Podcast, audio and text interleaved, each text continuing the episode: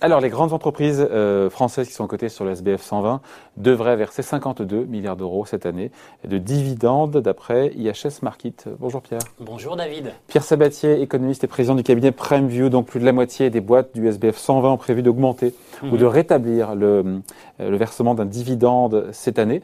Mais pourtant, ces dividendes, ils le sont au titre de l'année 2020. bien sûr qui quand même a été assez catastrophique en termes de, en termes de bénéfices, qui ont été divisés par deux pour les boîtes du SBF 120. C'est pas curieux de verser des dividendes euh, alors que l'exercice 2020 était calamiteux à cause de, la pandémie, non? Certains diront. Euh, alors là, vous me posez une question morale d'entrée de jeu. C'est toujours sympa pour un économiste de répondre à une question de l'ordre moral. Est-ce que c'est est -ce c'est raisonnable? Il faudrait se poser la question. Euh, en fait, vous savez, le versement de dividendes, il est beaucoup moins volatile que l'évolution d'un cours boursier. Tout simplement parce qu'il a plusieurs objets, hein, plusieurs objectifs. Euh, d'une certaine manière, la question fondamentale, c'est est-ce qu'en versant aujourd'hui des dividendes élevés ou relativement élevés au regard des résultats qui ont été faits en 2020, l'entreprise se prive d'un argent nécessaire et qui pourrait la mettre en difficulté? Donc la vraie question qu'il faut se poser, c'est quelles sont les perspectives pour les entreprises françaises en particulier, puisque c'est ce qui, c'est, le sujet qui nous intéresse aujourd'hui. Donc aujourd'hui, qu'est-ce qui se passe? On constate bien que la crise de 2020 sera contingencée en fait à 2020. Hmm. Elle sera restée en 2020, voire même à un trimestre, à deux trimestres en 2020, puisque le deuxième semestre s'est bien passé. Donc à partir du moment où vous avez finalement vécu un accident et, que la conjoncture économique s'améliore. Et que vous n'avez pas de problème de liquidité, en sachant qu'en plus, cette crise a été relativement brève. Donc c'est une crise, à savoir un point A et un point B avec simplement un creux au milieu. On est déjà en fait sorti en fait de cette crise pour euh, en ce qui concerne les résultats des entreprises. Donc euh, d'une certaine manière, il n'est pas anormal que les entreprises d'ailleurs essayent de récompenser les actionnaires qui sont restés au regard des accidents qu'ils ont vécu l'année dernière. C'est le dividende, il a plusieurs, euh, voilà, encore une fois, plusieurs objectifs. Il est en période difficile, euh, pendant la période difficile, en général, les entreprises essayent de préserver les dividendes. Ça a été le cas l'année dernière. Hein. Mm. Donc, euh, quand même, lorsque les cours se sont effondrés, bah, les niveaux de dividendes ont été bien sûr ajustés. Vous parlez du SBF 120, regarde plus les dividendes du CAC 40, mais c'est exactement la même tendance.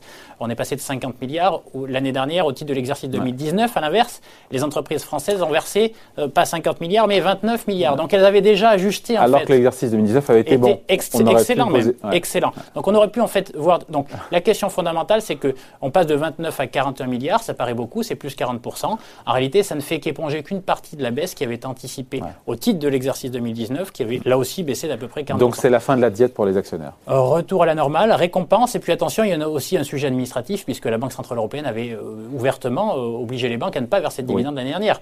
Donc, et qui leur permet d'en verser cette année de manière encadrée de manière encadrée. Donc, oui, donc finalement, on a, on a fait de l'exclusion, à savoir certains titres, vous n'aurez pas le droit d'eux. Et donc, alors que ce sont des, ce sont des entreprises qui traditionnellement ont tendance à verser en fait des dividendes assez conséquents. Donc aujourd'hui, ils peuvent le faire. Donc finalement, on a une sorte de retour à la normale. Sans que ce soit la fête non plus pour les, euh, les actionnaires, puisque le, retour au niveau de dividendes de 2019, faudra attendre 2023, nous dit IHS Market. Alors, oui. Alors, la question fondamentale derrière cela, c'est finalement, on a une réaugmentation du dividende, mais vous savez, euh, la manière dont on évalue, j'irais, la, la, le, le, caractère rémunérateur des marchés actions, c'est le rendement. C'est le mmh. niveau des dividendes sur combien vaut l'action. Hein. Donc le rendement du CAC 40 aujourd'hui, en réalité, malgré les le passage de 29 milliards à 41 milliards aujourd'hui, le rendement du dividende, cette année, il n'atteindra que 2,5%. Là où il était entre 3 et 3,5. Hein. Alors qu'il était à 3,5 en moyenne sur la décennie passée et juste avant la crise à 3,2. Ça veut dire que cette hausse des dividendes euh, a été très largement déjà anticipée par les marchés financiers. Donc autrement dit, via, la, hausse du cours via la hausse du cours boursier. Et donc, et donc c'est intéressant parce que vous allez voir que, in fine, il va y avoir un arbitrage. En gros, il y a un pari qui est extrêmement clair aujourd'hui sur les marchés. Ça veut dire quoi? Ça veut dire qu'au final, quelqu'un qui achète des actions aujourd'hui sera moins bien rémunéré en dépit de la hausse des dividendes que quelqu'un qui aurait acheté le CAC 40 en 2019. Hein. Ça rémunérait 3,2% à l'époque. Aujourd'hui, ça ne rémunérerait, ça rémunérerait que 2,5% en dépit de la hausse de 40% des dividendes. Tout ça pour dire quoi? Quand on fait des petits calculs, Hein, des règles de 3, etc. Euh, si on se dit que le bon niveau de rémunération normalement pour les actions, c'est 3,2 ou 3,5%, comme ce qui était le cas avant la crise, eh bien vous savez à combien on devrait, devrait se situer en fait le niveau du CAC 40 par rapport aux 41 milliards? Entre 4500 et 5000 points.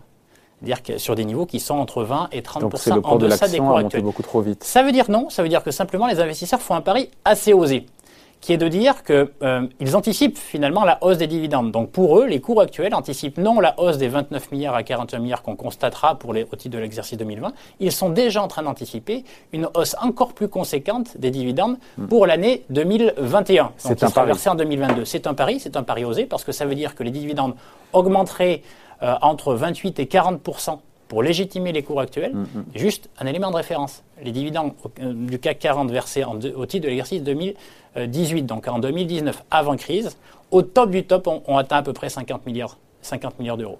Donc pour justifier les 6300 points actuels euh, en termes de rendement, il faudrait que les dividendes demain ou après-demain atteignent 57 milliards à, 60, à près de 70 milliards d'euros. Ça veut dire quoi? Ça veut dire des bénéfices qui augmentent beaucoup. Ça veut dire que nos investisseurs voient la vie en rose.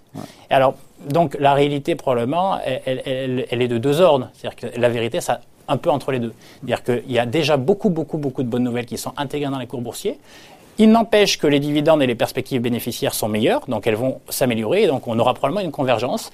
Donc attention, c'est pas parce que les dividendes augmentent aujourd'hui que c'est un élément euh, qu'il faut aller jouer, enfin un, élément suffisant, une condition suffisante pour aller jouer les marchés actions. Regarde leur cherté actuelle. Hein. Donc attention, simplement si on, prend comme référence les niveaux de dividendes traditionnels en termes de rémunération euh, du marché actions, on est aujourd'hui très très bien payé. Ça veut dire qu'il faudra probablement être plutôt prudent vis-à-vis des actions. Et ce qui est difficile, c'est qu'on est toujours un peu à contre-courant. Quoi. Ce qui est difficile, c'est qu'en fait tout dépend des secteurs. Parce qu'évidemment, euh, euh, Total qui a maintenu son dividende, après bon, après il y a le souhait de rester attractif, alors que les investisseurs ont les yeux de chimène pour tout mm. ce qui est euh, énergie verte. C'est vrai. Euh, le luxe, LVMH, qui a retrouvé son niveau, euh, qui a relevé son niveau de dividende. On est au-delà du niveau d'avant-crise. Mm. Il y a les banques qui en, reversent, mais pas autant qu'elles voudraient parce qu'encadrées par la BCE. Il y a c'est les ceux pour qui la crise est toujours là, les ADP, mm. les Airbus, les Safran, les Clépierre, les Unibail. Donc il y a une, espèce de, de, pas de divergence, mais si de hétérogénéité en fait de comportement par rapport au versement de dividendes. Encore une fois, deux, deux sujets. Euh, un, se poser la question de la soutenabilité des dividendes versés aujourd'hui pour des acteurs. Quand on va acheter des actions, on n'achète jamais une action pour les dividendes. Vous achetez pas en fait une action pour le revenu qu'elle va vous donner, sinon vous achetez une obligation. À que sur longue période, les études ont montré que 30 ou 40 de la performance globale d'une action vient du dividende. En Europe, ce qui n'est pas le cas aux États-Unis, parce que nous n'avons pas de, politique de rachat d'actions chez nous, en tout cas beaucoup moins qu'ailleurs. Évidemment, c'est un élément important de rémunération, mais ce n'est pas un élément moteur. Vous mm. n'achetez pas une entreprise pour les dividendes qu'elle va verser. Vous achetez une entreprise parce que vous estimez que la valeur de l'entreprise, sa capacité à créer de la richesse demain, sera plus forte qu'aujourd'hui. Et ça, c'est un vrai sujet de base. C'est-à-dire quel est le moteur initial de l'achat et de l'acquisition? La plupart du temps, et ça fait longtemps qu'on l'observe, hein, systématiquement dans le marché, euh, les stratégies de rendement, ça ne marche pas. Ce n'est pas un moteur. C'est quelque chose en plus, c'est une cerise sur le gâteau, mais ça ne doit jamais être sur les marchés actions le moteur de l'investissement. Il y a des fonds, d'investissement qui s'appellent euh, fonds à haut rendement, etc., qui cherchent justement les, les, boîtes qui versent beaucoup de, dividendes Alors, de dividendes, alors sur les actions, c'est plutôt la plupart du temps, c'est des valeurs avec euh, une visibilité importante et de la stabilité du dividende, pas forcément des niveaux de dividendes qui sont élevés. C'est deux choses qui sont relativement différentes. Euh, mais non, si vous voulez acheter du vrai rendement, vous achetez de l'obligataire. Vous allez acheter. Il n'y a plus de rendement, il y a plus de rendement sur l'obligataire. Aujourd'hui, c'est un, c'est un sujet. Mais c'est pas parce qu'il n'y a plus de rendement sur l'obligataire qu'il faut aller acheter les actions pour ce qu'elle peut, enfin, ce, pour son statut en fait de proximité avec une obligation. Mm. Donc je rappelle quand même qu'une action, ça s'achète pour parce qu'on anticipe la capacité d'une entreprise à créer plus de richesses demain qu'aujourd'hui. Donc, par rapport en fait à l'hétérogénéité politique de distribution de dividendes que vous venez d'évoquer, le vrai sujet derrière, pour aller sur les actions, c'est pas est-ce que ça verse assez ou pas. C'est est-ce que les perspectives bénéficiaires de chacun de ces acteurs sont suffisamment importantes pour maintenir une dynamique d'appréciation des dividendes qui permettra de justifier les niveaux de cours actuels, voire même les poussera un, mm. peu plus, un, plus, un peu plus loin. Donc là, la vraie question, c'est une question sectorielle et de perspective bénéficiaire. Et donc, quand vous faites l'inventaire des secteurs d'activité que vous venez d'évoquer, est-ce que les banques auront la capacité à maintenir la profitabilité qui est la leur en 2020 qui était la leur en 2020, qui sera la leur en fait en 2021 Est-ce que les perspectives bénéficiaires pour ces secteurs-là seront suffisantes pour maintenir un rythme de, distribution de dividendes important? On s'interroge quand même sur ce secteur-là. Est-ce que le secteur du luxe, le secteur, de la santé, est-ce que le secteur de la techno, même s'il est moins présent chez nous, aura la capacité à maintenir les perspectives bénéficiaires, les dynamiques bénéficiaires sous-jacentes Pour le coup, là oui. Donc encore une fois, c'est moins le rendement qui nous intéresse que la visibilité qu'on a sur la capacité des acteurs à maintenir cette politique de, de rendement. Sur Total, 2021, c'est pas compliqué. Vous avez les prix du pétrole qui ont beaucoup monté depuis. Donc, vous savez que l'exercice 2021 pour Total sera bon. Donc, anticiper cela en versement de dividendes, très bien. Après, la visibilité qu'on a sur leur capacité à maintenir des niveaux de bénéfices et de création de richesses euh, à la hauteur de ce qu'ils, sont, ce qu'ils ont été capables de faire dans le passé, Là, c'est une vraie, un vrai sujet de gouvernance d'entreprise. Un hein. quid des énergies renouvelables, leur positionnement, etc. Et donc, en fait, il faut découper le marché par grands secteurs d'activité. On pourrait conclure par le secteur auto secteur auto, le secteur industriel, qui n'a pas encore eu la capacité à retrouver des politiques de dividendes euh, importantes, mais retrouvera-t-elle cette capacité un jour? Parce qu'on est face à un, marché qui est en profonde mutation, des coûts de production qui augmentent. Patrick l'évoquait juste avant. On a, des, on a certains secteurs dans lesquels il y a de l'inflation. Vous dites que ce n'est pas une stratégie que jouer la stratégie, on finit là-dessus, euh, du hmm. rendement et des dividendes, et en même temps, encore une fois, sur longue période, c'est 40% de la performance globale d'une action en Europe. Oui, mais. pas une contradiction? Non, lorsque vous achetez un indice, mais la réalité, c'est qu'on n'achète pas un indice, on achète des valeurs sous-jacentes. Je ne dis pas que ce n'est pas un mode de rémunération important lorsqu'on est investisseur sur les marchés actions, mais ce n'est pas, euh, ce n'est pas la, première chose à regarder. Parce que, in fine, si la valeur que vous achetez a de moins en moins la capacité à créer de la richesse, à la fin, elle, ne pourra plus, faire comme Total le fait. Parce que Total jouit d'une rente historique, aujourd'hui est en capacité de maintenir des niveaux de dividendes, peu importe les, milliards de pertes qu'elle peut réaliser. Mais in fine, si les milliards de pertes s'accumulent au fil des ans, elle ne pourra pas le maintenir. Donc vous comprenez, c'est la cerise sur le gâteau. C'est ce qu'on va chercher en plus.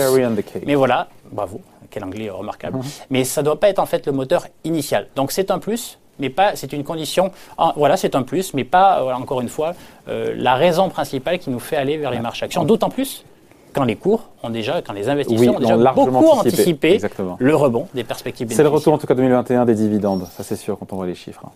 Bonne nouvelle et bonne récompense et juste récompense pour ceux qui ont été courageux et qui sont restés en 2020. Exactement. Explication signée Pierre Sabatier, économiste et président du cabinet PrimeView. Merci Pierre. Merci David. Salut.